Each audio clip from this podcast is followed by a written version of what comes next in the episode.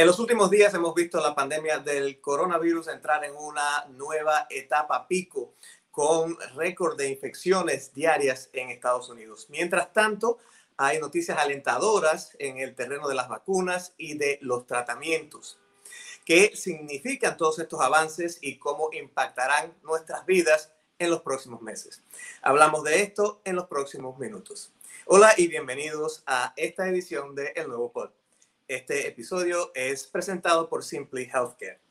Mi nombre es Irán Enríquez y los saludo desde Washington, D.C., la capital del país.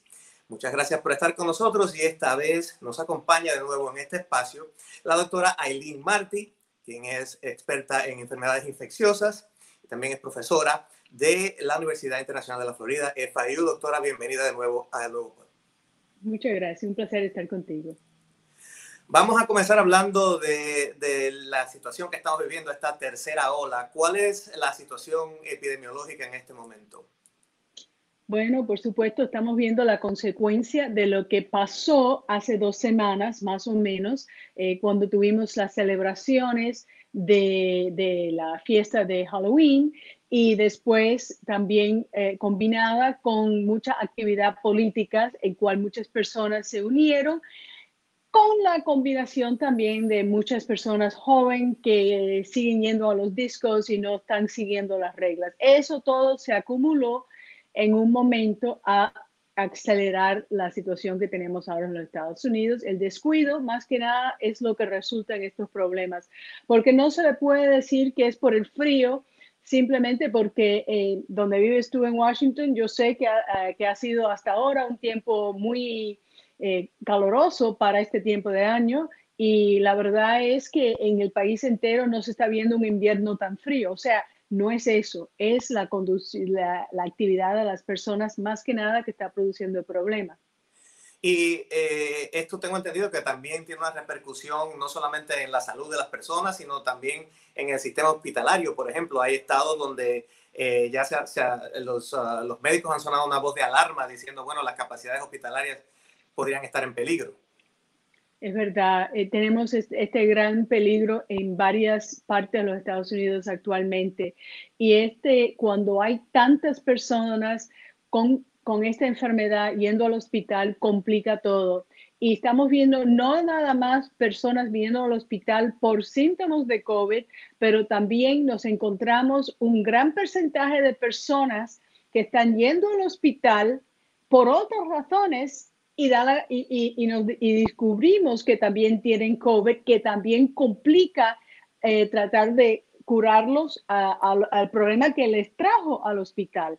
Todas estas cosas están haciendo esto bien difícil y por supuesto cuando tenemos esta barbaridad de pacientes, hay un problema de números de, de médicos, números de enfermeras, número de técnicos, eh, camas, eh, medicamentos, todos, se va, se afecta al sistema entero de, de, salud. No importa qué enfermedad tienes, si necesitas estar en el hospital y el hospital está ocupado por tantos casos, eh, no se puede dar el mismo nivel de cuidado que cada persona merece por, por las cantidades. Y precisamente, doctora, en muchos estados ahora se han comenzado a adoptar medidas un poco más fuertes que las que se habían adoptado anteriormente. Como es natural, eh, no, es, no es algo que sea a nivel nacional, pero ¿cree que vamos a tener que ir viendo estas medidas aumentar en los estados independientemente en los próximos meses? Siempre lo que nosotros hacemos va a afectar los números de casos. Y cuando llega a ser una barbaridad de casos como están ahora pasando en otros estados, no aquí en la Florida, pero en otros estados de los Estados Unidos, ya no queda más remedio que hacer una cosa tan dramática como, es, como esto de cerrar casi todo. Yo espero que no vamos a tener que llegar a eso si nosotros hoy mismo empezamos a cumplir con las otras medidas de salud pública para reducir eh, eh, el, el aumento que ya está pasando aquí en la Florida también. Entonces, hablemos un poco de algo más positivo, que eh, fueron dos noticias, una detrás de la otra, eh, sobre resultados positivos de eh, las vacunas, de las pruebas que se están haciendo la vacuna, la vacuna de Pfizer, la vacuna de Moderna. las dos están alrededor de un 95% de, de eficacia. Explíquenos cómo se determina esto y, qué significado tiene. Bueno, número uno, es una noticia fabulosa porque si no llegamos a ese nivel de protección, entonces eh, el, proceso de dar la vacuna se complica por los números y la manera en cual se tiene que dar la vacuna. O sea, estos números son fabulosos, pero uno tiene que saber varias cosas. Número uno, lo que sabemos es que estas vacunas previenen los síntomas de COVID en más o menos 95% de los pacientes. Lo que no se sabe es que si está previniendo la transmisión de la infección, porque los estudios no incluyen esa información. Entonces, por eso todavía tenemos la misma situación de tener que asegurar que casi todo el mundo coja la vacuna, aunque tenga un 95% de protección. Otra cosa importante que se tiene que saber es cómo se va a distribuir y todavía no tiene el EUA, pero es una cosa muy fabulosa. Es un proceso que no sé si ustedes saben, pero este tipo de tecnología empezamos nosotros a pensar a crear algo, a crear algo así en el año 1989 y no has tomado este tiempo entero a llegar a esto y fue gracias al problema de Zika que tuvimos en el 2015-2016 eh, eh, en cual no, eh, los Estados Unidos y otros países pusieron mucho dinero a tratar de de, solucionar los problemas que existen en crear estas vacunas. Entre esos problemas que existen de formar esta vacuna es que la MNRA es muy delicada y muy rápidamente se puede destruir por, varios eh, químicos que, son naturales adentro de la, la manera que se hace. O sea, unos tipos de proteínas que lo pueden destruir muy fácil. Entonces, eh, desde ese año, desde el tiempo de Zika hasta ahora, llegamos a entender cómo mejorar ese problema y estabilizar este material. Eso es lo que nos no permitió eso y también varios avances que tenemos en medicina molecular, muy importante, y también varios avances que, que se habían hecho con la vacuna de SARS que quisimos hacer eh, hace muchos años cuando pasó ese, esa etapa y después con MERS y esa información fue unos cambios relativamente simples a poder crear esta vacuna. Uh, se, refiere la, se, refiere a la, tecnología de, de eh, RN, que es la, la, tecnología que comparten, digamos, estas dos, estas dos vacunas.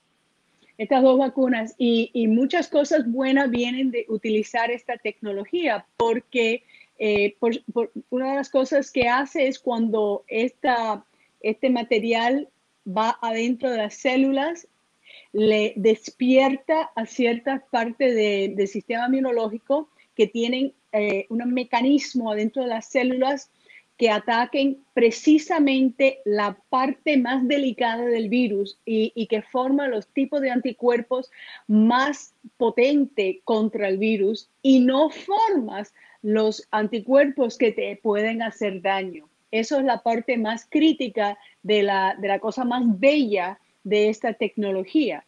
Entonces, eh, eh, la noticia es muy buena y, y, otras cosas que nos damos, damos cuenta también es que las personas están formando eh, no nada más que anticuerpos buenos, pero también ciertas células de T y ciertas células de B que pueden ser, no se ha determinado 100%, pero aparecen que puedan durar por lo menos un año y a lo mejor más. Y si es así, entonces esta vacuna eh, va a tener mucho, mucha uh, bueno para eliminar la, la pandemia. Quiere decir que, que podría eh, eh, originar una inmunidad que, que dure por un, un periodo determinado como de un año con esta tecnología del ARN. Eso es lo que, eso es lo que está indicando los, los nuevos estudios, que puede ser que dura más tiempo que el, tiempo en cual se ha investigado. Porque por ahora, por ahora lo único que se puede hacer definitivamente es que tuvo 95% de, de diferencia entre las personas que le dieron la vacuna y las personas que recibieron el placebo en tener síntomas de COVID. Eh, o sea, lo que tengo entendido es que eh, no es que a las personas pues se las, se infectó con el virus ni nada de eso, sino que simplemente se les dijo hagan su vida normal y al hacer esa vida normal con todas estas personas que eh, estuvieron, estuvieron en esta prueba, entre las personas que recibieron la vacuna, de, digamos, de cada 100 personas, solamente 5 se enfermaron. No es así, las que no tuvieron la vacuna, las que tuvieron la, el, el, el, placebo, o sea, la, la, solución salina en lugar de la vacuna, donde la, la infección fue más eh, extensa y entonces así se dan cuenta que sí, que la vacuna tiene eh, tiene ese efecto, pero también entendí que incluso entre la gente que eh, se enfermó habiendo tenido la vacuna, los síntomas fueron leves, más de lo que se habitúa a, ver en esta enfermedad. ¿Es así? Bueno, ah, eso no, no, estuvo en la primera reporte, pero sí ah, hoy cuando reportaron mencionaron que era más leves. Una de las preguntas que tuvimos cuando inicialmente empezaron a dar los detalles. Bueno, entre, los, eh, entre las personas que habían tomado dos veces la vacuna, las dos dosis, hubo personas que tuvieron que estar en el hospital, sí o no. Y ahora eh, nos explicaron que cuando miraron con mucho cuidado, es verdad que tuvieron la enfermedad más leve. Pero sigue la pregunta de si esas personas que tienen la vacuna pueden o no pueden transmitir la infección a personas que no están vacunadas. Eso no tienen esa información porque no hicieron esos experimentos. Claro, entonces este es un punto muy importante porque como usted explicaba, eso implica que eh, para lograr esa, esa, inmunidad pues hace falta que prácticamente todo el mundo eh, reciba la vacuna. Claro, entonces ese es otro estudio que de verdad van a tener que hacer. Normalmente no es una, no es una cosa de cuando nosotros nos eh, preocupamos con vacunas, lo que nos interesa es si la persona se enferma o no. Pero cuando estamos en una situación tan delicada que existen un porcentaje altísimo de personas que pueden transmitir el virus sin manifestar síntomas, es también importante saber si las vacunas pueden prevenir eso. Una, una, pregunta que tenía, porque otro de los reportes que escuché indica que eh, no ha habido eh, efectos secundarios graves eh, entre las personas que recibieron la vacuna, lo cual es buena noticia también. Bueno, por supuesto, con los iniciales experimentos eliminaron esas maneras de, de formar la mNRA que pudieran haber producido problemas y llegaron a la fórmula precisa que no da problemas. Las dos vacunas tienen eso. Ahora, no me has preguntado una cosa muy importante y eso es un problema de la distribución que existe ahora. a eso íbamos porque es un problema bien peliagudo, digamos. Sí, eso, eh, y principalmente eh, estamos viendo eh, por ahora que la, la, vacuna que se creó en Alemania la BioNTech que la compró Pfizer, esa necesita estar congelada a una temperatura de menos 70 Celsius, que es muy fría y no es muy fácil hacer. Pero lo que la gente tiene que entender que la diferencia es más sutil de lo que, lo que se está explicando los alemanes no quisieron eh, tratar de ver si se podía calentar más. La razón que lo ponen tan frío es para preservar ese material nuclear, porque ya te había explicado que es muy delicado. Y si se pone congelado, los, los, proteínas que pueden destruir esa eh, MNRA no funcionan muy bien y por eso se puede preservar mejor. Pero los alemanes, igual que los americanos que hicieron la moderna, eh, hicieron unos otros cambios a la mRNA para estabilizarlos mejor. Le han puesto ciertos químicos. Eh, piénsalo como ese eh, MMs, tú sabes, ese, ese caramelo de chocolate que tiene que tiene una, una, cosa que lo estabiliza para que no se derrite, ¿verdad? Le han puesto unas cosas muy específicas para estabilizarlo. Entonces, sí, por ahora, porque no, no han hecho los experimentos a ver si lo pueden hacer más calientico, es mejor preservarlo frío y así se sabe que está estable y se puede dar. Y así es lo como se tiene que dar por ahora. Pero es posible que entonces en algún momento pues la vacuna de Pfizer también pueda llegar a, tener esa capacidad de, soportar, digamos, temperaturas un poco más altas. Sí, es posible, pero, pero los experimentos lo tienen que hacer, por supuesto. Y eh, esto no significa que se vaya a usar una vacuna por encima de la otra. Tengo entendido que las dos vacunas van a ser necesarias por la capacidad de producción que hace falta para llegar a todas las dosis que se necesitan. Este es, es el caso, ¿verdad?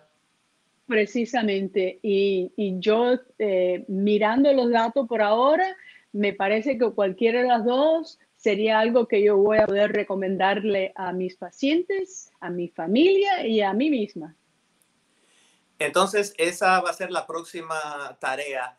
¿Cuáles son los planes que ha escuchado para precisamente la, distribución eh, de esta vacuna a, las personas eh, en, la, calle normalmente. Después me imagino que pasen los próximos pasos, que es la aprobación final, entiendo, por parte de, las autoridades. Claro, por supuesto. Primero, eh, se tiene que hacer la determinación a los porcentajes de personas en más peligro a cual se le puede rápidamente distribuir esta vacuna cuando ya tiene la aprobación oficial de emergencia, porque sí, porque todavía no hay suficiente detalle para dar una licencia permanente. Eh, sería una licencia de emergencia y entonces para saber exactamente cómo distribuir esto, no es nada más que las cantidades que existen de la vacuna, pero se tiene que saber esos detalles que por ahora eh, están de, nivel de secreto y, la administración actual no le quiere dar esa información a la administración, administración que viene y por eso es parte de los problemas que, de cual están hablando los políticos. Una cosa que para mí me parece inconcebible que exista ese problema, pero bueno, esto se va a resolver, esta información se va a saber y entonces se puede saber que estas esta vacunas se van a distribuir de una manera adecuada en los Estados Unidos. En los otros países, por supuesto, ellos sí tienen sus sistemas listos. La OMS tiene planes para distribuir la vacuna de Pfizer, por ejemplo, eh, en una manera muy eh, apropiada y de eso mismo hubo una, una reunión hoy mismo eh, en PAJO, que es parte de la OMS, para ah, discutir específicamente varias cosas de COVID, incluyendo la distribución de la vacuna en una manera correcta para eh, las Américas. Es la Organización Panamericana de, de la Salud. Ahora, un tema que creo que debemos abordar es que incluso cuando tengamos la vacuna que se empiece a distribuir, que haya ya una distribución bastante grande, esto no significa que, digamos, podamos retomar a nuestras actividades de la misma manera que estábamos antes de la, de la pandemia. Me imagino que todavía va a haber que seguir observando ciertas medidas de, eh, de distancia ah, física y de higiene para, para seguir manteniendo estos, eh, los niveles de, cuidado. Muchas gracias por decir eso. Eso es súper importante porque hasta que no llega un nivel de personas que han obtenido la vacuna, sigue siendo peligroso, aún para la persona que ha tenido la vacuna, porque cualquier defensa que existe, hay maneras de, hay cantidades de problemas que lo pueden eh, overcome, no sé cómo se dice en español. Que lo pueden, que lo pueden disminuir esa, esa defensa no es disminuir, es que eh, ir encima de la defensa, o sea, que, que, ya es una cantidad tan bárbara que la defensa no, no llega a, eso, ¿entiendes? Quiere decir, una, una, exposición muy grande al virus puede simplemente destruir cualquier inmunidad o pasar por encima de cualquier inmunidad que, que haya creado la vacuna. Claro, porque eh, esas son unas protecciones que uno tiene para unas cantidades lógicas. Si uno se va a poner en una situación en cual se va a, estar a frente de unas cantidades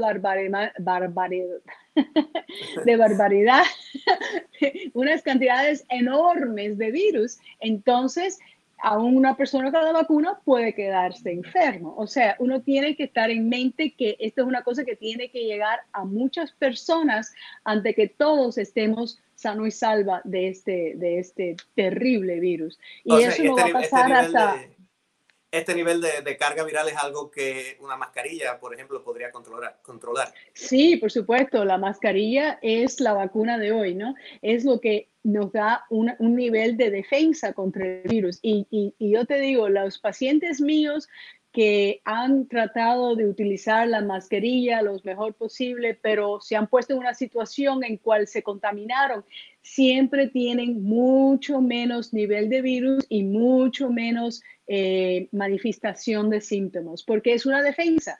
Eh, pero como claro, todas las defensas se pueden, eh, la cosa mala lo puede superar y todo tiene que ver con cómo se usa, cuándo se usa y esas cosas. Así que, bueno, hay que seguir manteniendo la guardia alerta. Una, un tema fascinante, no solamente desde el punto de vista de la situación que estamos viviendo, sino también desde el punto de vista científico. Doctora Eileen Martin, muchísimas gracias por estar con nosotros y por darnos todas estas explicaciones. Un placer, siempre. Y a ustedes les recuerdo que pueden conectarse con nosotros en todas las plataformas donde escuchan podcasts, como Apple Podcasts, Spotify, Google Podcasts, o también nos pueden seguir en nuestra página en el sitio de elnuevoherald.com barra el nuevo Mi nombre es Irán Enríquez, muchas gracias por habernos escuchado. Gracias, doctora.